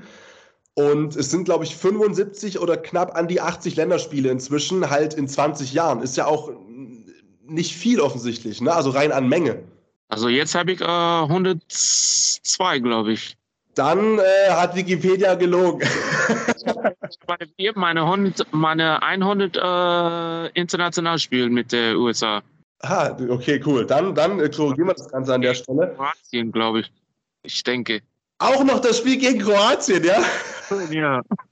Ich glaube, das war meine 100. Länderspiel. Ja. Weil auf das Spiel kommen wir noch gleich natürlich. Und, äh, aber wie viele Tore hast du geworfen? Bei Wikipedia stehen über 700. Sind es da noch mehr? Nochmal? Bei Wikipedia, also online im Internet steht, dass du über 700 Tore geworfen hast für die USA. Stimmt das oder sind das noch mehr? Das kann sein, dass über 800, zwischen 800 und 1000 Tore vielleicht. Aber schon viel. Da, ja, das ist eine krasse Quote. Wie ist denn das so? Weil ihr wart ja, also ihr wart 2021 für die Weltmeisterschaft schon eigentlich qualifiziert, dann war Corona. Ja. Jetzt, Tage vor die Anreise. Genau, genau. Und dann wart ihr nicht da. Jetzt wart ihr da bei der Weltmeisterschaft 2023. Ja. Gegen wen habt ihr denn vorher so Länderspiele gemacht? Weil bei einer WM wart ihr ja eigentlich nie groß. Um, ähm, wir hatten eine kleine Turnier gemacht in Norwegen und da war USA dabei, also wir, uh, Portugal, und Norwegen dabei. Und wir hatten so ein kleines Turnier. Wir hatten drei Spiele. Ah, und Brasil. Entschuldigung. Und wir hatten gegen Brasil gespielt, Norwegen und Portugal. Also als Vorbereitungsspiel. Okay, und, und um quasi, weil sonst, wie ist das so mit anderen Gegnern? Mit, mit gibt es da noch irgendwie Kanada oder Mexiko oder Südamerika irgendwo Gegner oder so? Schwierig, äh, so gegen Nord- und Südamerika Mannschaften zu vorbereiten, weil wir hatten vielleicht im Jahr, jede zwei Jahre so ein, zwei Turniere und das ist immer gegen nord- und südamerikanische äh, Mannschaften. Und sonst sehen wir halt nicht beim Europa, europäischen so Turnier. Also ihr müsst quasi dann auch vielleicht, um ein bisschen stärkere Gegner zu bekommen, schon halt nach Europa, ja? Genau, ja. Also in unserer Region, unsere stärken Gegner sind Argentinien, Brasil und Chile. Also Chile? die drei sind für uns also in der Vergangenheit so ein Problem. Also waren stärken Gegner. Ja. Ein gutes Ziel für uns ist, äh, Brasil und Argentinien zu schlagen. Das sind so die nächsten Ziele für euch, ja? Ja. ja. Jetzt nimm uns mal mit. Also, man hat ganz viel gelesen über die USA, über den Handball, über die Nationalmannschaft, äh, dass du da mit dabei bist. Du spielst ja auch noch in Deutschland Handball. Dann sind da auch viele, die, die im College, äh, glaube ich, Handball spielen oder so. Von wo kommen denn überall da die Spieler bei euch aus der Nationalmannschaft? Ja, ähm, also viele Sportbereiten. Äh, ähm, wir hatten vor vor ein paar Jahren eine, wie heißt es, uh, so ein Programm, eine Forderung Programm für Handballer und die war in Alabama, also ja. in Auburn University. Und die haben so ein Residenzprogramm, wo die da, wo die Leute kann man da wohnen, trainieren, spielen und verbessern so. Und die meisten, wo die, die uh, Handballer kommt, ist von entweder die waren verletzt oder die spielen die eigenen Sport nichts mehr und die kommen so vom Basketball, äh, American Football, Baseball, äh, solche Sachen, aber meistens kommt vom Basketball. Um, wo man halt auch wirft den Ball einfach schon, dass man vielleicht ja. so ein bisschen schon, schon den Sport in Anführungszeichen ein bisschen kennt. Ja. Dann seid ihr plötzlich bei einer Weltmeisterschaft. Ich weiß, dass das super schwer zu, zu erklären ist äh, für uns alle, die nie bei einer WM mit am Start sind. Wie war es dort? Wie war es im Hotel? Wie war es für dich? Wie war es für euch, dieses Turnier? Boah, das war mega, ey. Erstmal die Hotels, die beiden Hotels war echt schön, ey. Und auch das Essen vorbereiten, das war auch mega, ey. Alles organisiert, was man nur vor Ort sein, äh, pünktlich. Alles super, so muss man nur in der Halle kommen, trainieren, Essen schon da, und die, also die Mitarbeiter sind auch top, ganz freundlich. Also die Atmosphäre mit alle anderen Athleten, die Trainer. Also war ganz coole Atmosphäre. Konntest du da auch äh, Fragen stellen? Weil das, man muss ja dazu sagen, du spielst in der, ich glaube, Regionalliga Nordrhein ist das, ne? Ja. Das ist die, das ist die vierte Liga. Die anderen Jungs von dir, von euch sind vielleicht am College oder so. Ähm, auf der anderen Seite gegen Kroatien zum Beispiel stehen ja wirklich absolute Top-Profis, die das äh, beruflich machen und die nur Handball spielen. Kann man da auch, hat man da auch im Hotel vielleicht die Chance gehabt, mal Fragen zu stellen oder Tipps zu bekommen oder so? Ja, wir, wir also unsere Gegner, wir sind alle in dem gleichen Hotel. Wir, wir gehen mal vorbei jeden Tag. Äh, die sitzen auf dem Tisch neben uns. Also auf die zweite Runde, wir wir hatten in ein Hotel mit Ägypten, Kroatien und äh, auch ähm, äh, Marokko. Und wir laufen vorbei jeden Tag und wir begrüßen so, hallo, ja. Und aber nach dem Spiel alles gut. Wir, wir begrüßen, ja, gutes Spiel. Äh, ich habe auch ähm, mit dem Co-Trainer einmal unterhalten äh, ins äh, Fitness ins, ins Hotel. Äh, die haben mit uns gequatscht, kennengelernt und er hat mich über gefragt, also überall über Handball, wie ich Handball gefunden, meine Karriere und so. Und den nächsten Tag spielen wir gegen Kroatien und danach, nach dem Spiel, der Co-Trainer kommt und sagt, ey, du bist nicht 38, du bist eine Maschine, ey. Ja, da muss man dazu sagen, wenn man nämlich deine Bilder bei Instagram sieht, du bist ja auch verlinkt dann bei uns entsprechend. Äh, ja, du bist ja, eine Maschine, was soll ich sagen? ich habe und das Spiel trainiert und das, das hat mich gelohnt. Ja, aber ist es bei dir nur Training oder bist du auch äh, von der Ernährung, von der kompletten Nutrition auch komplett on point? Von, von meine persönliche äh, Training, meine Ernährung, also das kombiniert. Ja, also du guckst auch schon extrem drauf, dass alles passt, dass alles gut ist. Ja, okay. Ich bin so ganz diszipliniert, also selber. Chapeau. Ja, nur so geht's. Und äh, lass uns dann genau über das eine Spiel sprechen. Du bist, ja. du bist Player of the Match geworden im Spiel gegen Kroatien. Äh, ja. Was ging in deinem Kopf vor? Also wie, wie, wie was war das für ein Moment für dich? Uh, zuerst, ähm, ich war total überrascht, weil in dem Spiel kam ich auf die Bank. Ich glaube, ich habe, ich glaube, ich sieben, acht Minuten in der ersten Halbzeit gespielt und dann die ganze zweite Halbzeit. Und mit, also mit so einer geile Leistung, ich war einfach on fire. ja, muss man sagen, ich hätte so ein, äh, alles gelaufen, was man, was man, was man kann. Also die Würfe, die Abwehr, also die spektakuläre Sprungtore und alles. Und am Ende ist gesagt, ja, wir haben verloren. Ich habe gar nicht gecheckt. Ich war auf der Linie, die andere Mannschaft abzuklatschen und so. Und dann am einen Moment hörte ich, ja, die Player of the Match ist von USA. Gary Heinz. Ich sage, ja, ich habe so, was? ich sage, nee. Aber auf den, auf den, ähm, auf den Clip, das kann, kannst du meinen Blick sehen. Ich sage, oh, echt? Aber dann war ich so froh und das war echt eine Highlight für die ganze Turnier und auch gegen so eine starke Mannschaft zu spielen und meine Leistung zu zeigen, dass ich habe immer noch irgendwas da. Wo hast du denn, du hast ja so ein, so ein, so ein Schild bekommen, ne?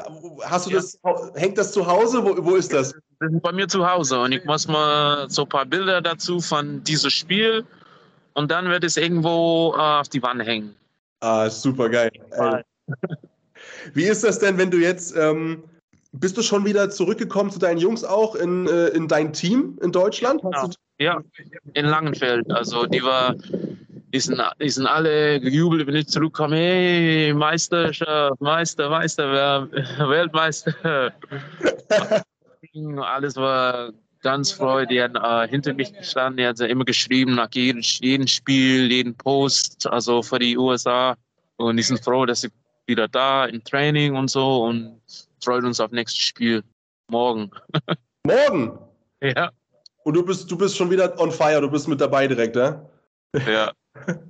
Wie ist denn das? Hast du, hast du noch irgendwie so dann das Ziel, vielleicht auch, ich weiß nicht, wo die Jungs gerade, also wo Langenfeld gerade ist, äh, hast du noch das Ziel, irgendwie auch nochmal irgendwie aufzusteigen oder so? Oder ist das jetzt nur noch wirklich, dass du sagst, solange der Körper das mitmacht, spiele ich Handball? Ja, also mein Ziel ist, ich sag, ähm, nach langer Zeit, solange ich fit bin und fit bleiben und meine Leistung ist so hoch, wie ich das ähm, vorsehen kann, dann bin ich auf dem Feld.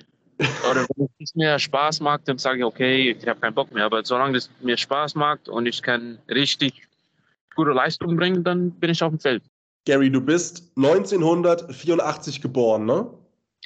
2027 ist Weltmeisterschaft in Deutschland. Bist du da noch auf der Platte? Mal gucken. Hättest du Bock? Habe ich noch vier Jahre, ja? Äh, vier Jahre, genau, genau. Ja. Mal gucken. Ja, also das wäre noch eine, noch eine Weltmeisterschaft quasi da spielen, wo du wohnst aktuell ne, in Deutschland. Ähm, das wird geil. das wird geil. Da ist noch eine gute Frage, die, die mir einfällt. Wie ist denn das? Also, du bist von den USA auch irgendwann nach Spanien gekommen, in die zweite Liga und dann nach Deutschland. Also warum bist du überhaupt nach Europa gekommen? Ähm, weil, also überhaupt in, äh, in Europa oder nach Deutschland? Gerne beides. Dann warum weil, zuerst nach Spanien und dann. Ja. Weil ich hatte einen Trainer bei der Nationalmannschaft äh, Spanien und ich habe ihn gefragt, ja, ich will mal Profi spielen. Und er hat gesagt, du hast auf jeden Fall das Talent und also wenn du Hilfe brauchst, er gibt mir so ein bisschen Hilfe. Und er hat Kontakt zu einer Mannschaft. Ich habe so ein Video dahin geschickt, so Highlight-Video. Und er hat gesagt, ja, wir wollen dich auf jeden Fall. Und ich habe noch eine Saison da gespielt. Und dann am Ende der Saison der Chef gesagt, ja, wir verlieren ein paar große Sponsoren. Leider können wir nicht äh, deinen Vertrag äh, erneut. Und tut uns leid. Und dann habe ich gesagt, okay. Und dann habe ich eine Mannschaft ähm, gesucht hier in Deutschland, habe ich gefunden und habe ich unterschrieben. Und dann vier Wochen, genau vier Wochen vor ich nach, nach Deutschland gekommen, der Chef hat mich wieder zurück angerufen und gesagt, ja, Gary, wir hatten wieder Sponsoren, willst du äh, wieder zurückkommen? Oh nein. Und er hat gesagt, das ist leider zu spät. Oh, scheiße. Und dann fängt man dann eben an hier in Deutschland. Ja. Und dann, ich glaube, war eine gute Entscheidung. Ja. Ja, du bist noch hier. Also äh, ja. was, was machst du in deinem, wenn du, wenn du gerade nicht Handball-Weltmeisterschaft spielst oder bei Ninja Warrior durch den Fernseher fliegst, was machst du sonst? Also ich habe die ersten zwölf Jahre nur vom Handball gelebt. Also mein Beruf Täglichkeit war Handballer. Ah, cool. Die letzten zwei Jahre habe ich äh, ein bisschen aufgebaut für meine Karriere, wenn Handball ist vorbei. Und in der Zeit, ich habe meine Fitnesslizenz gemacht. Ich habe äh, meine, meine, ich bin jetzt in der letzten Phase von meiner Handball B-Lizenz ähm, gemacht. Und jetzt in den letzten Jahren habe ich angefangen als eine soziale Jobcoach bei AWO. Aber in Summe bleibst du schon dem Sport quasi auch erhalten. Also das ist schon auch dein, ja. dein Ziel, ja. Ist das für dich, wenn du sagst, du hast es ja, du hast zwölf Jahre als Handballspieler, als Handballprofi quasi gelebt, ist das für dich ein, ein Traumberuf? Hast du dein, lebst du deinen Traum, Gary? Nee, natürlich. Äh, es kann man nicht besser sein. Ich mache mein Hobby, sein Job und immer noch also halbberuflich als Handballer. Und also das ist für mich top. Ich habe nicht ähm, in meinem Kopf gewusst, dass so ein Traum erfüllt wird äh, am Anfang. Ja gut, aber du hast dafür auch gearbeitet. Also. Ja, ich bin so glücklich auch. Das freut mich extrem. Dann Gary, vielen, vielen, vielen Dank für deine Zeit, dass du dir die genommen hast hier, um mit uns zu sprechen nach der Weltmeisterschaft. Ja. Eine Frage habe ich noch. Ähm, wann sehen dich denn alle Fans wieder mal irgendwo im Fernsehen, Gary? Egal. Ah, bald, weil nächste Woche, ich habe eine, äh, eine Show bei Big Bounce. Also ah. bei Big Bounce kannst du mir nächstes Mal sehen. So, da wissen wir alle Bescheid. Gary bei Big Bounce. Ansonsten dann spätestens 2023 zur Handball-Weltmeisterschaft wieder. Äh, 25 die nächste. Gary, danke dir und jo. mach's gut, ne? Gut, ciao. Wieder live von Ihrem Toyota-Partner mit diesem Leasing-Auftakt. Der neue Toyota Jahreshybrid. Ab 179 Euro im Monat. Ohne Anzahlung. Seine Sicherheitsassistenten laufen mit. Und ja, ab ins Netz mit voller Konnektivität. Auch am Start die Toyota Team Deutschland Sondermodelle. Ohne Anzahlung geht's in die nächste Runde. Jetzt los sprinten zu Ihrem Toyota-Partner.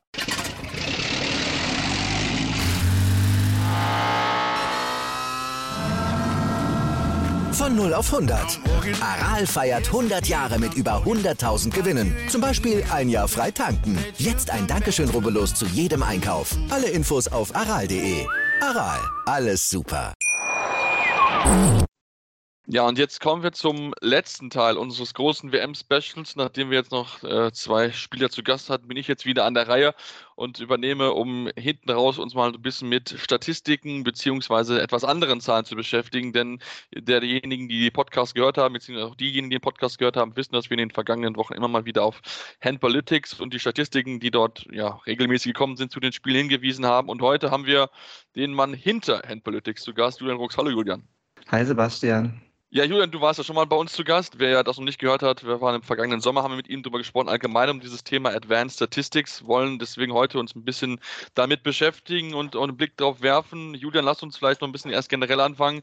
Ähm, natürlich, klar, wer dich folgt, weiß, was es was für tolle Statistik gibt, die du dort raushaust. Ähm, jetzt das Letzte und auch das Große, was so ein bisschen rausgekommen ist, dass wir bei dieser Weltmeisterschaft ja diese meisten Tore pro 60 Minuten gesehen haben. Also, dass wir ja wirklich ein Offensivspektakel hatten. So kann man es ja, glaube ich, dann ganz gut zusammenfassen, wenn man diese Statistik nimmt. Ja, auf jeden Fall. Ähm, man sieht halt einfach, dass, also der Hintergrund da, daran ist einfach, dass der Handball immer äh, effizienter wurde die letzten Jahre. Die, das Witzige ist, IHF hat auch die, die ähnliche Statistik gepostet, die meisten oder auf ihrer Homepage geschrieben, die meisten Tore ähm, aller Zeiten pro Spiel, jetzt ohne 60 Minuten, was ja auch, also was ja im Prinzip fast das gleiche ist, die paar Minuten Verlängerung kann man ja auch vergessen. Die IHF hat es erklärt damit mit den neuen Regeln, dass das Ganze, ähm, ja, das Spiel jetzt noch schneller und attraktiver geworden sei. Ähm, womit sie aber Unrecht haben. Das Spiel wurde gar nicht schneller. Ähm, die Anzahl der Angriffe oder der Ballbesitz ist nur 0,4 höher als vor zwei Jahren und deutlich geringer als noch vor, ähm, vor zehn Jahren war, ungefähr, also zur Höhe der, der schnellen Mitte praktisch oder vor 15 bis 10 Jahren sondern der Grund ist eigentlich vielmehr, dass die Teams deutlich effizienteren Handball spielen. Ähm, also sie haben gleich viele Angriffe, erzielen aber mehr Tore. Die Anzahl der Ballverluste ist leicht runter, aber was vor allem hoch ist, ist der, also die Wurfquote. Ähm, Teams warfen einfach deutlich effizienter. Beispielsweise ähm, ja, Dänemark diese Saison hat absolute Topwerte, auch wenn man sich die, ähm, also im Vergleich aller Zeiten absolute Topwerte. Äh, was die offensive Effizienz angeht. Aber auch die anderen Top-Teams ähm, sind da eben äh, aller Zeiten ganz mit an der Spitze mit dabei. Ähm, und der Hintergrund daran ist natürlich, ja, wie halt Handball mittlerweile ähm, gespielt wird, ist das äh, 1 gegen 1, ähm, dass weniger aus dem Rückraum geworfen wird, einfach äh, ja, qualitativ höhere Abschlüsse genommen werden, als es halt noch vor 10, 15, 20 Jahren und im Prinzip immer war. Ja. Was natürlich auch besonders ausfällt, ähm, auch Geschwindigkeiten. Du hast es ja auch bei deinen Statistiken immer mit ausgeführt, das Thema, äh, wie lange hat eine Mannschaft Ballbesitz gewesen. Ähm, ist das dann auch dort zu sehen, dass also die Ballbesitzphasen kürzer bzw. länger sind, beziehungsweise sieht man da vielleicht auch Korrelationen zu Teams, die besonders effizient sind, dass sie schnell in einen Abschluss gewesen sind oder ist das dieser, dieser, gibt es da keine statistische ähm, Verbindung zueinander? Also man kann nicht prinzipiell sagen, dass schnell spielende Teams ähm, effizienter sind. Was man aber eindeutig sieht, dass die besseren Teams ähm, ja, kürzere Angriffe haben im Durchschnitt, was aber einfach daran liegt, dass natürlich, also vor allem auch an den, man sieht es auch, sagen wir so, vor allem auch in den Spielen gegen die ganzen schlechteren Teams von den Top-Teams, also gegen die Teams, die praktisch später im President's Cup landen, da hat immer äh, das Top-Team viel kürzere Angriffszeiten als natürlich das gegnerische Team, weil das offensichtlich finden halt dann schnelle Gegenstöße, beziehungsweise ähm, ja, finden leichte, leichte gute Abschlüsse, weil die Abwehr halt einfach nicht gut ist. Und andersrum halt ähm, durch den Klassenunterschied braucht das gegnerische Team lange, bis es halt selbst eine vernünftige ähm, Wurfposition findet. Ähm, genau, also das, das sieht man deutlich. Prinzipiell kann man aber jetzt nicht sagen, im Vergleich bei den Top-Teams, dass da jetzt auch die, äh, die Teams mit den kürzesten Angriffszeiten ähm, die effizientesten sind. Ähm, wo, beispielsweise Schweden, die mit äh, Abstand die effizienteste äh, Offensive, oder mit Abstand, aber auf jeden Fall die effizienteste Offensive hatten, ähm, waren nur das Team mit den äh, sechstmeisten, äh, sechstkürzesten Angriffen mit 30,3 Sekunden, wobei es natürlich, also Schweden hatte die kürzesten Angriffe mit 28,5 Sekunden durchschnittlich. Das sind natürlich äh, jetzt auch nicht die riesigsten Unterschiede. Ähm, interessanterweise aber das Team ist, also zum Beispiel, ja, Spanien ähm, waren ja sowieso nicht immer die Lieblinge, der, weil, weil sie jetzt, ähm, ja, der, äh, weil sie jetzt nicht unbedingt den attraktivsten Handball gespielt haben. Die waren auch da relativ weit unten. Die hatten mit 35,2 Sekunden die acht langsamsten ähm, Angriffe. Typisch spanisches Spiel also. genau, genau. Also das sind natürlich solche Sachen, die man das da auch ähm, ähm, durchaus erkennen kann. Auch Ägypten ähm, mit, war nur nur minimal schneller als Spanien mit 34,8. Ähm, ja, also prinzipiell, also gut, Spanien hat jetzt natürlich auch nicht keinen absoluten Top-Angriff, aber natürlich schon und auch äh, Ägypten nicht, aber trotzdem schon auch gut und man sieht daran halt, dass es nicht unbedingt mit der Zeit, äh, die Team braucht, im Angriff korreliert, sondern im Gegenteil, es kann natürlich auch einfach gut sein, wenn ein Team nicht überhastet ähm, schnelle Angriffe sucht, sondern eben dann wenn, wenn die in, äh, in, der ersten oder zweiten Welle nichts funktioniert, sondern dann eben langsam im Positionsangriff aufbaut und eben so lange spielt, bis die, äh, ja, bis sich die beste Chance auftut. Das ist ja auch ein bisschen was, ähm, was man in der Bundesliga sieht bei Magdeburg, die ja eigentlich auch dafür bekannt sind, dass sie super schnell ähm, Handball spielen. Tun sie erst die zweite Welle auf jeden Fall. Danach aber dauern die Angriffe auch äh, relativ lange bei Magdeburg, weil sie dann halt genauso sind, ähm, so lange spielen halt, bis sie den vernünftigen, äh, das vernünftige 1 gegen 1 kriegen und dann die vernünftige Chance sich da rausspielen praktisch. Ja, natürlich, klar. Sobald die, Angriff sich, also die Abwehr sich gesettelt hat, ist es natürlich um, einiges schwieriger, die Tore zu erzielen. Ähm, du hast natürlich auch erwähnt, äh, Effektivität äh, müssen wir natürlich auch dann über die Torhüter reden, weil ne, wenn mehr Tore fallen und die Angriffe eigentlich effizienter werden, dann müssten ja dann auch eigentlich die ja, die Paraden beziehungsweise allgemein die Torwartquoten ja nach unten gegangen sein, obwohl wir ja wirklich ähm, ja, bei der WM der Top-Torhüter mit dabei hatten. Ich glaube auch, ähm, also zeitweise waren ja teilweise über 40 Prozent. Am Ende, glaube ich, haben wir keinen darüber gelesen, glaube ich, insgesamt. Aber trotzdem Torhüter, die dann schon so bei 36, 37 Prozent gestundet sind, übers Turnier gesehen. Ja, genau. Also ähm, also mal zur, zur historischen Entwicklung. Also es ging auf jeden Fall runter. Man ähm, hatte vor 20, 30 Jahren noch äh, Torhüter, die, die, also zahlreiche, oder zahlreiche, aber mehrere Torhüter, die über 40 Prozent waren, die an die 50 Prozent rangingen im Durchschnitt. Ähm, die Zahlen sind auf jeden Fall mittlerweile deutlich, ähm, deutlich darunter, aber mit äh, Tobias Tulin, der jetzt natürlich nicht jedes Spiel gemacht hat für Schweden, der hatte, glaube ich, mit 38, oder glaube ich, sondern hatte mit 38,6 Prozent äh, die beste Quote, aber auch ähm, ja, danach Torbjörn Bergerud mit 37 Prozent und dann kam schon Andy Wolf mit 36,5 Prozent. und äh, der auch deutlich mehr gespielt hat als die beiden ähm, davor, der ähm, ja ein überragendes Turnier gespielt hat für Deutschland auf jeden Fall. Ja, wenn wir schon das deutsche Team ansprechen, ich meine, wir haben ja darüber geredet, die deutsche Mannschaft war, war so gut wie lange nicht mehr, hat begeisternden Handball gespielt. Wenn du dir die Statistiken oder beziehungsweise deine Statistiken so ein bisschen anschaust, ist es auch wieder so widerspiegelnd, dass da bestimmte Bereiche in diesem Jahr besonders gut gewesen sind, jetzt im Vergleich zum Vorjahr. Vielleicht auch Effizienz wahrscheinlich kann ich mir sehr gut vorstellen, weil die deutsche Mannschaft ja teilweise überragende Spiele gab, wo ja gefühlt kein Wurf daneben ging. Ähm, ja, also es war Anfang des Turniers, äh, waren die Effizienzwerte, also gerade im Angriff, extrem hoch.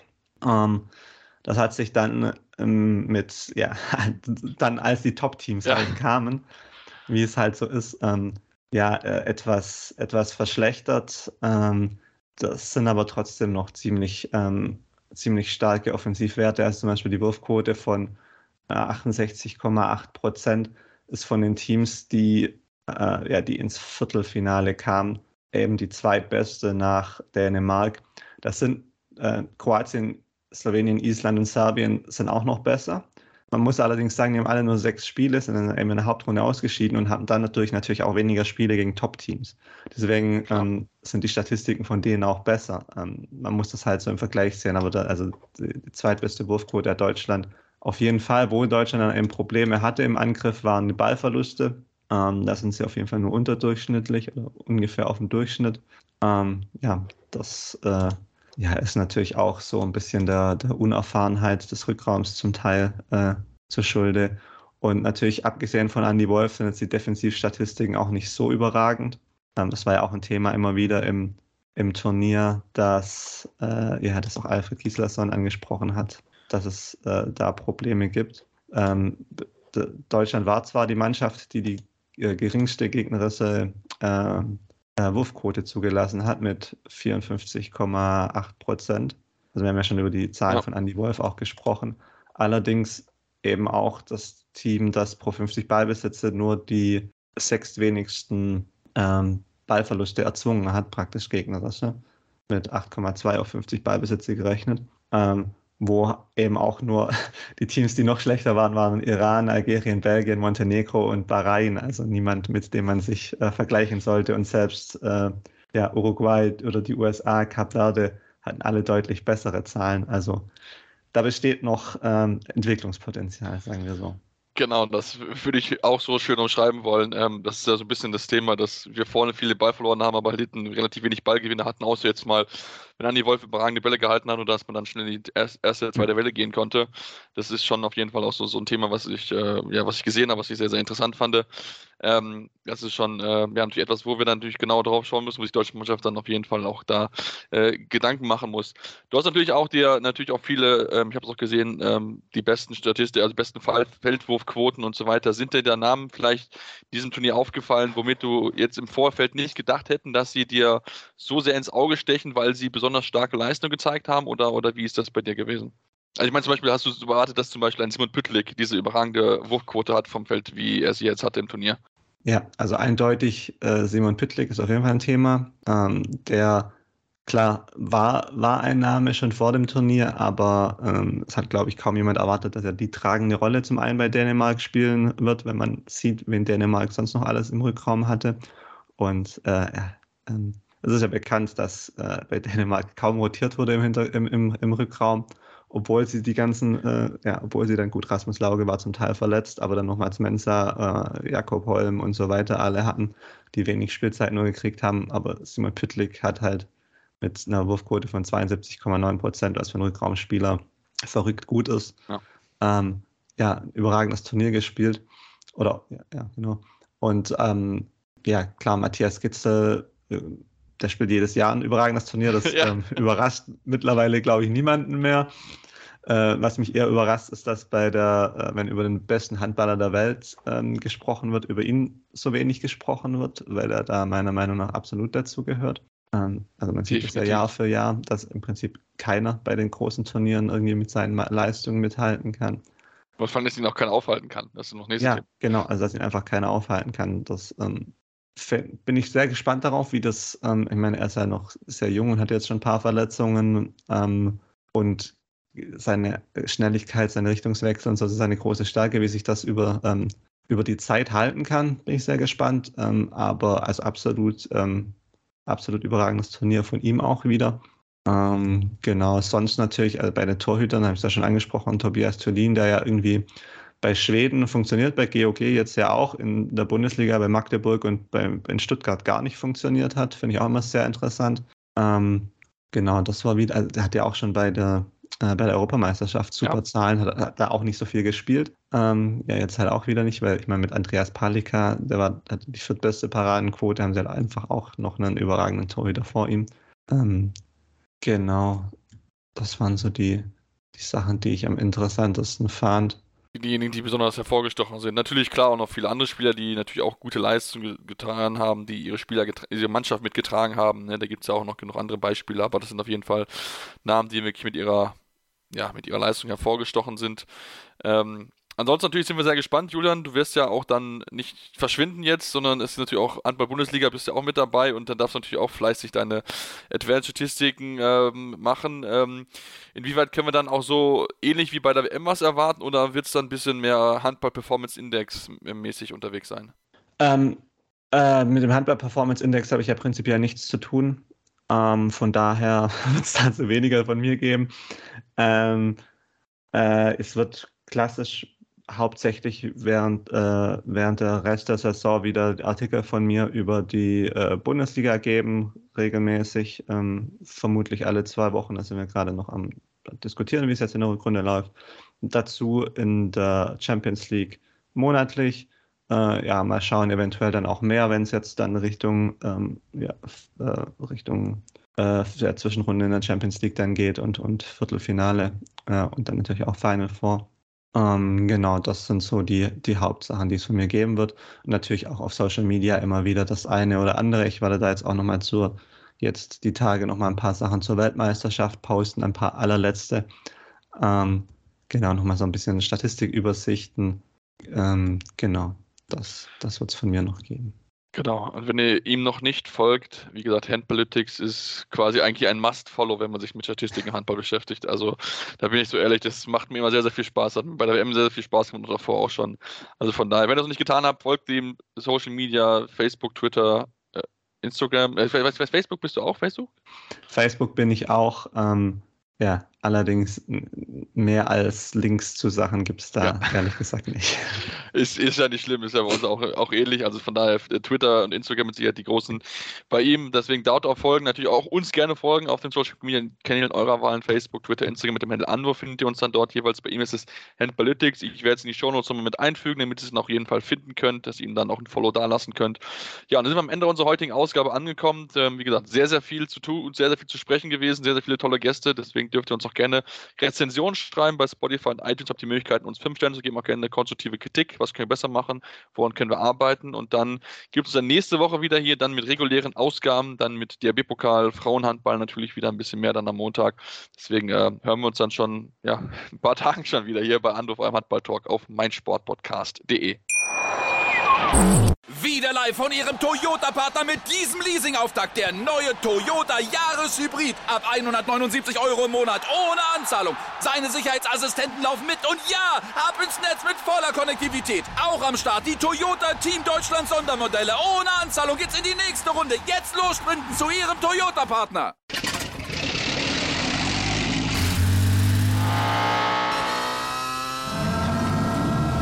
Von 0 auf 100. Aral feiert 100 Jahre mit über 100.000 Gewinnen. Zum Beispiel ein Jahr frei tanken. Jetzt ein Dankeschön, rubbellos zu jedem Einkauf. Alle Infos auf aral.de. Aral, alles super. Anwurf.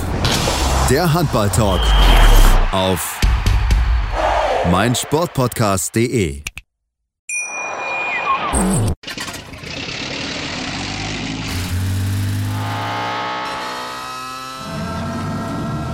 Von 0 auf 100. Aral feiert 100 Jahre mit über 100.000 Gewinnen. Zum Beispiel ein Jahr frei tanken. Jetzt ein Dankeschön, rubbellos zu jedem Einkauf. Alle Infos auf aral.de.